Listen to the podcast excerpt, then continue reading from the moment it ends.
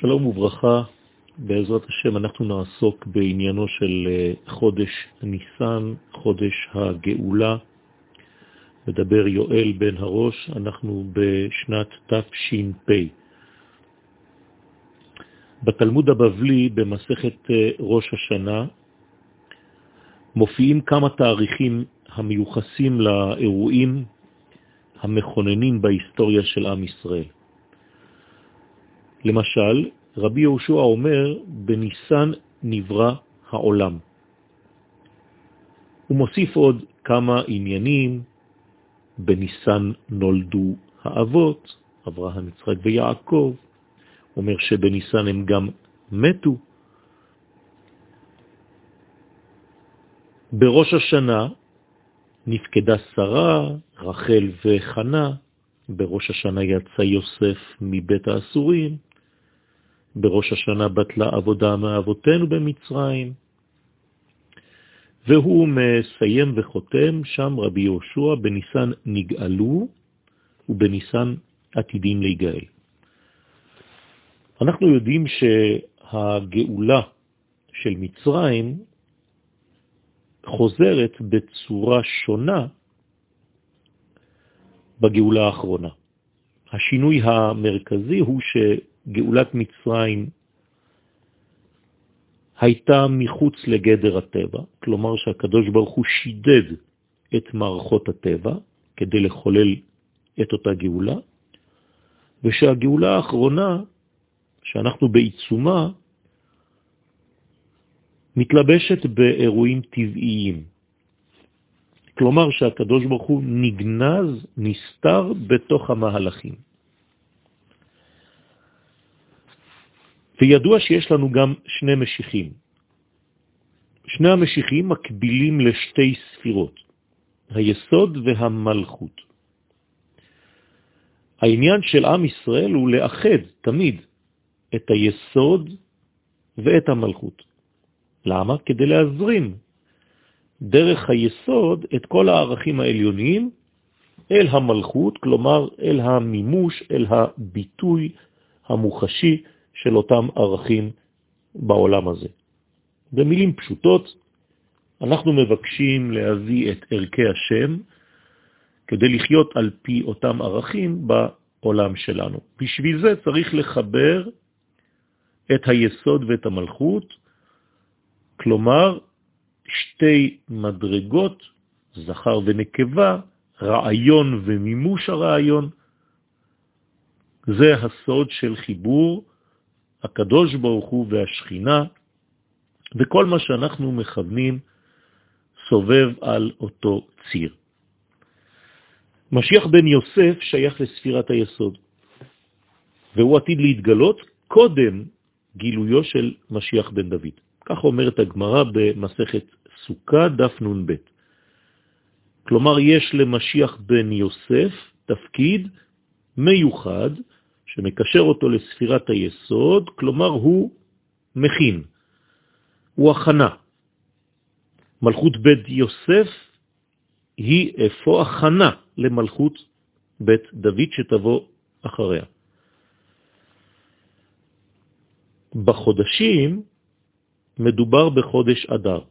כלומר, חודש אדר מיוחס ליוסף הצדיק, שיוסף הוא משיח בן יוסף, כלומר ספירת היסוד, וכל זה הכנה לחודש ניסן השייך למלכות, אנחנו יודעים לפי המשנה שחודש ניסן הוא ראש השנה למלכים, וזה ששייך למשיח בן דוד, כלומר למימוש הרעיון האלוהי בעולמנו.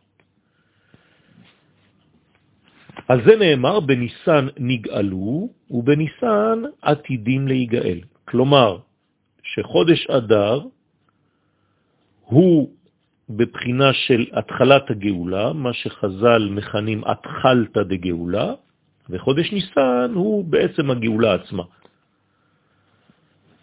לכן המשיחים הללו במספר שתיים מופיעים גם כן ברמז בפרשת כי תישא, כי תישא את ראש בני ישראל לפקודיהם. מה זאת אומרת לפקודיהם? הרי שיש לפנינו שתי פקידות. פקידה פירושה זיכרון. זיכרון פירושו אה, חיבור לעניין, עיסוק בעניין, זיווג אפילו עם העניין ההוא. כלומר, נתינת ריכוזיות של מסר, ולכן יש שתי בחינות כאלה, שתי פקדות, לפקודיהם, בלשון רבים. האחת, כמו שאמרנו, כנגד משיח בן יוסף, זה ההתחלה של הגאולה, והפקידה השנייה מיוחסת למשיח בן דוד. זאת אומרת שהקדוש ברוך הוא זוכר את שתי הספירות, זוכר את שני המשיחים, זוכר מלשון מטפל, מתעסק, כן, עם שתי הבחינות כדי לחולל את השינוי העולמי. הכפילות הזאת הוזכירה באופן אחר כבר בגאולת מצרים. שם כשהקדוש ברוך הוא מופיע, אז הוא משתמש בביטוי פקוד אפקוד. פקוד פקדתי. שוב פעם, שתי פקידות. הפקידות האלה, ברמז קטן, פקוד אפקוד, פקוד פקדתי, פי, פי, שתי אותיות פי, אחת שייכת לפורים, מתחילה באות פה, והשנייה אות פה של פסח, כנגד שתי הפקידות. וזה בעצם מה שהזכרנו קודם, כי תישא את ראש בני ישראל לפקודיהם. כדי לשאת את ראש בני ישראל, כדי להרים את ישראל, כדי להוציא, לשחרר את פנימיות ישראל, ראש זה פנימיות, צריך שתי פקידות. צריך הכנה, משיח בן יוסף, צריך מימוש, משיח בן דוד. בנוסף לכל מה שאמרתי עד עכשיו בסייעתא דשמיא, יש לנו גם כלל שמונח בידינו. אנחנו יודעים שלכל מועד בלוח השנה העברי ישנו ערך מיוחד, המגלה מידה אחת, המאירה באותו זמן. כשהמועד מגיע, מופיעות בו בעצם מחדש כל הסגולות של מציאותו המקורית. זה מה שמגלה לנו הארי הקדוש בפרי עץ חיים בשער ראש השנה, פרק א'. לכן המילה חג היא מלשון חוגה או מחוגה, כלומר מעגל שחוזר לאותה נקודה. אשר על כן כל שנה מחדש, כאשר למשל מגיע החג, חוזרת ומתעוררת בעצם באותה מציאות של הזמן הזה, המציאות הראשונית, הפוטנציאל השייך לזה מבריאת העולם. למשל, בחג השבועות, אנחנו מזכירים במחזור שלנו שזה זמן מתן תורתנו. למה? כיוון שהזמן ההוא מעורר מחדש ומזמין לעולם את המציאות הראשונית הזאת, המיוחסת לאותו זמן. ואז אפשר לומר שניתן את התורה מחדש, ממש כפי שהיא ניתנה במעמד הר סיני. אז כל שנה מחדש ניתן את התורה. לדוגמה אחרת, בראש השנה אנחנו יודעים שהכל חוזר אל המציאות הראשונה של בריאת העולם. למרות שיש אה, פלוגתא בגמרא, במסכת ראש השנה דף י' עמוד ב', האם העולם נברא בחודש ניסן או שהוא נברא בחודש תשרה. הארי הקדוש בפרי עץ חיים, שער השופר, אומר שאלו ואלו דברי אלוהים חיים. כלומר, רבי אליעזר, שאמר שהעולם נברא בתשרה, התכוון לפנימיות. ורבי יהושע, שאמר שהעולם נברא בניסן, התכוון לחיצוניות. כלומר, במילים שלנו, במילים יותר פשוטות, אפשר לומר שבתשרה החל העיבור של הבריאה, זה מה שאנחנו אומרים, היום הרת עולם, מלשון הריון, ובניסן הייתה ממש לידת העולם. כמו שכתוב ביחזקאל ט"ז, ואעבור עלייך ואראך מתבוססת בדמייך. כלומר, הדמים הקשורים לזמן הלידה. יתרה מכל מה שאמרנו עכשיו, המדרש בבראשית רבה אומר לנו שעיקר הבריאה הוא ישראל, שעלו במחשבה תחילה. למה? לפי שצפה הקדוש ברוך הוא את התוספת של התענוג שהוא יקבל מנשמותיהם של ישראל. כלומר, בעבור אותן נשמות של ישראל ברא הקדוש ברוך הוא את העולם, בגלל שדרך אותה נשמה קולקטיבית של עם ישראל, מתאפשר הגילוי של רצונו התברך בבריאה. כלומר, עם ישראל משמש צינור לגילוי הרעיון שעמד במחשבת הבורא לפני שהוא ברא את העולם. היה רעיון, והקדוש ברוך הוא ברא עם שמסוגל לממש את הרעיון הזה. לכן, בריאת העולם, אפשר לומר שהיא באמת מתחילה כשישראל מופיע. על זה אנחנו אומרים למשל, בגלל אבות שעשו רצונך. מה זאת אומרת בגלל אבות שעשו רצונך? הכוונה בשביל אותם אבות של האומה הישראלית כמובן, אברהם, יצחק ויעקב, והנשים, בנות ישראל, האימהות, שרה, רבקה, רחל ולאה, שדרכם זורם הרצון העליון ומופיע בעולם הזה. ואז זה נחשב כאילו אנחנו בעצם בני ישראל, האבות, האבות של האומה, ואנחנו הילדים שלהם, אנחנו עושים כביכול את רצונו. כן, בגלל אבות שעשו רצונך, כמו שאנחנו אומרים על האישה, שהיא מסוגלת לעשות את רצון בעלה.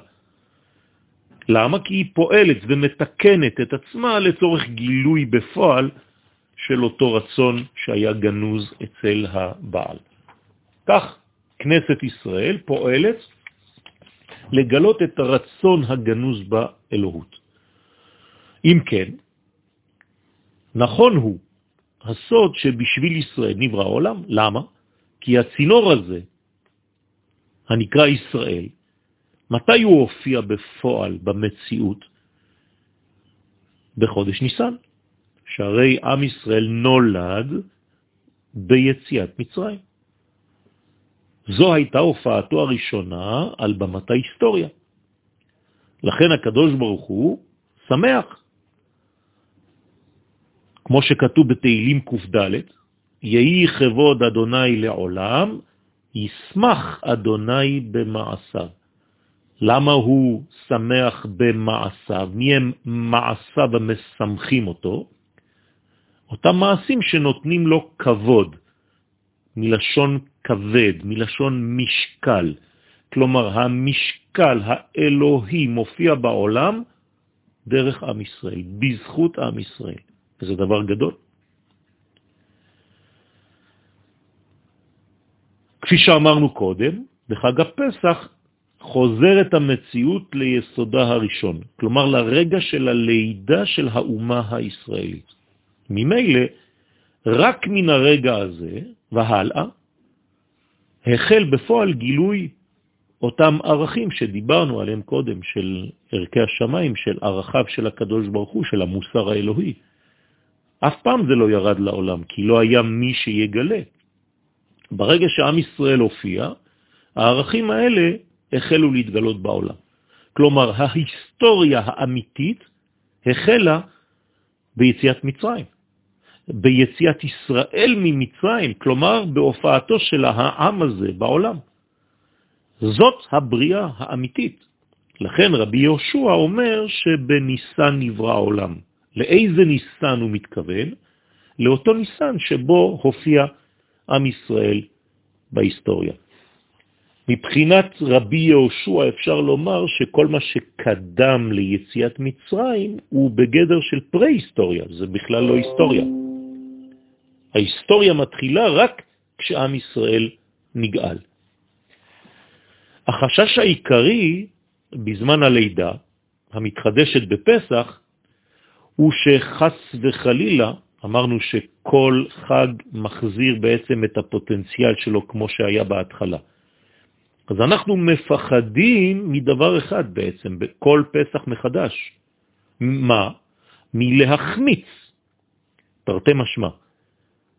להפוך לחמץ, אבל להחמיץ זה לפספס. לפספס את מה? להחמיץ את מה? את התפקיד המרכזי שלנו כאומה בעולם הזה. כלומר, זה הסוד של החשש של החמץ במשהו בפסח. שלא נתרחק מהזהות שלנו, המקורית, שנברנו כמוליכי האור האלוהי במציאות. ואם אנחנו לא פועלים, אם אנחנו מתרחקים מהידיעה הזאת, או שאנחנו שוכחים אותה, חז ושלום זה הפסד גדול, זה החמצה, זה חימוץ. לכן גם בזה מתעורר הזיכרון העמוק שלנו להישמר מן החמץ בפסח. וביאור החמץ זה בעצם לבאר את כל מה שמפריע לנו כדי לממש את התפקיד הזה. מעתה אנחנו יכולים להבין את דרשת חז"ל, בניסן נגאלו. מה זה בניסן נגאלו, בניסן עתידים להיגאל? יש לנו בעצם שתי בחינות של גאולה. יש מצרים עליונה ויש מצרים תחתונה. יש מצרים רעיונית ויש מצרים גשמית. כמו שיש ירושלים של מעלה וירושלים של מטה, כך יש בעצם רעיון עליון הנקרא מצרים, ויש רעיון תחתון, גם כן נקרא מצרים. לכן כשיוצאים ממצרים צריך לצאת משתי הבחינות יחד. גם לצאת מן המצרים העליונה וגם לצאת מן המצרים התחתונה, הגשמית. ושתי היציאות הללו מתעוררות גם כן בחודש ניסן. למה? כפי שאמרנו קודם, כי הדבר הזה, היכולת להשתחרר, להיגאל, היא נטועה, היא תמונה בתוך החודש הזה. זאת היכולת המיוחדת של חודש ניסן, להיגאל.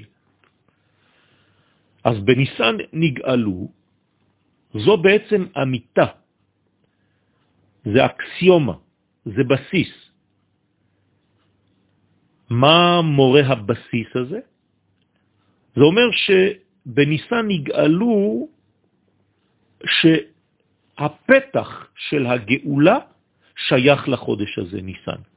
יותר מאשר לשאר ימות השנה, לשאר החודשים. ובניסן עתידין להיגאל, למה?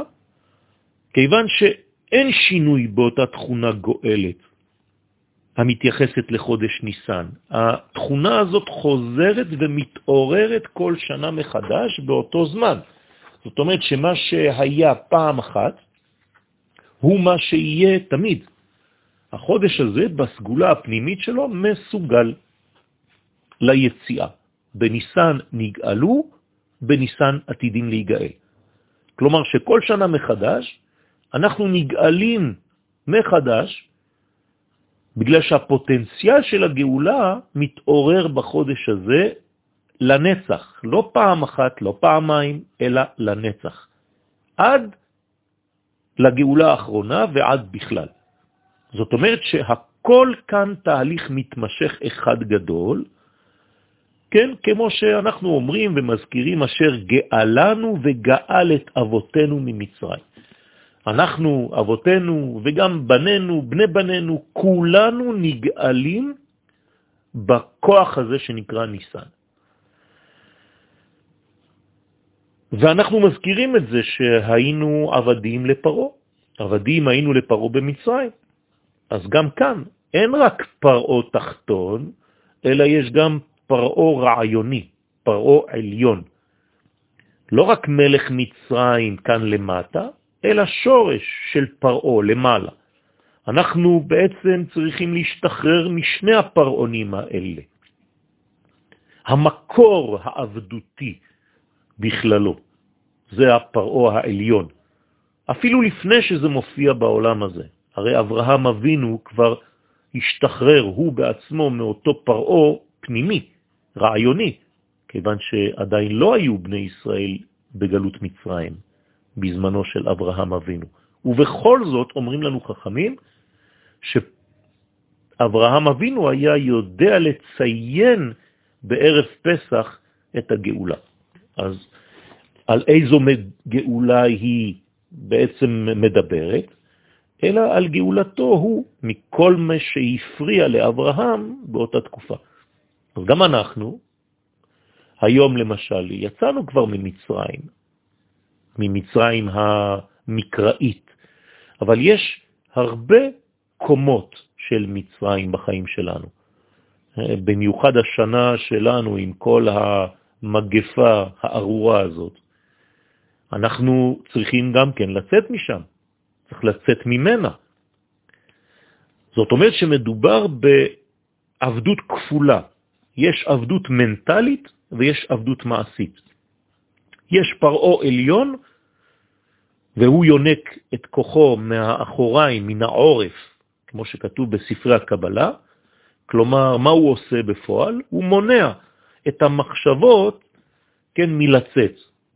זה בעצם מנגנון מחשבתי שמקפיא כל תעוזה שדוחפת את האדם להשתחרר משעבוד כלשהו.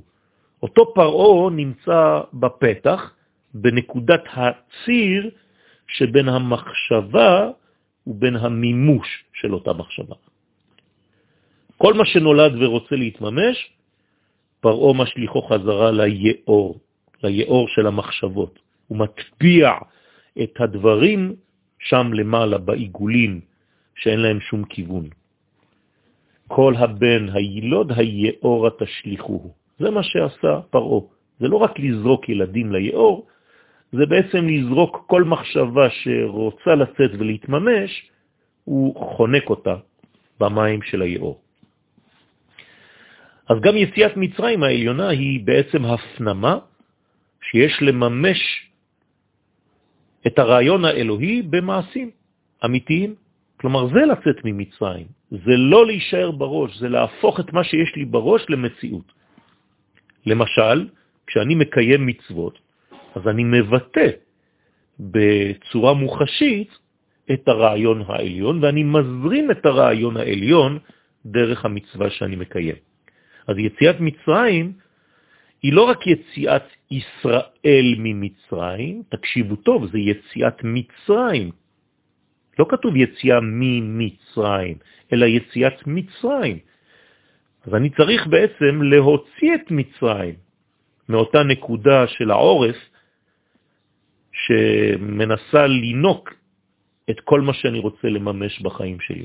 כל פעם שיש לי רעיון, יש מצרים שם עם פרעו שמנסה לגנוב את הרעיון ולא לתת לו להתממש.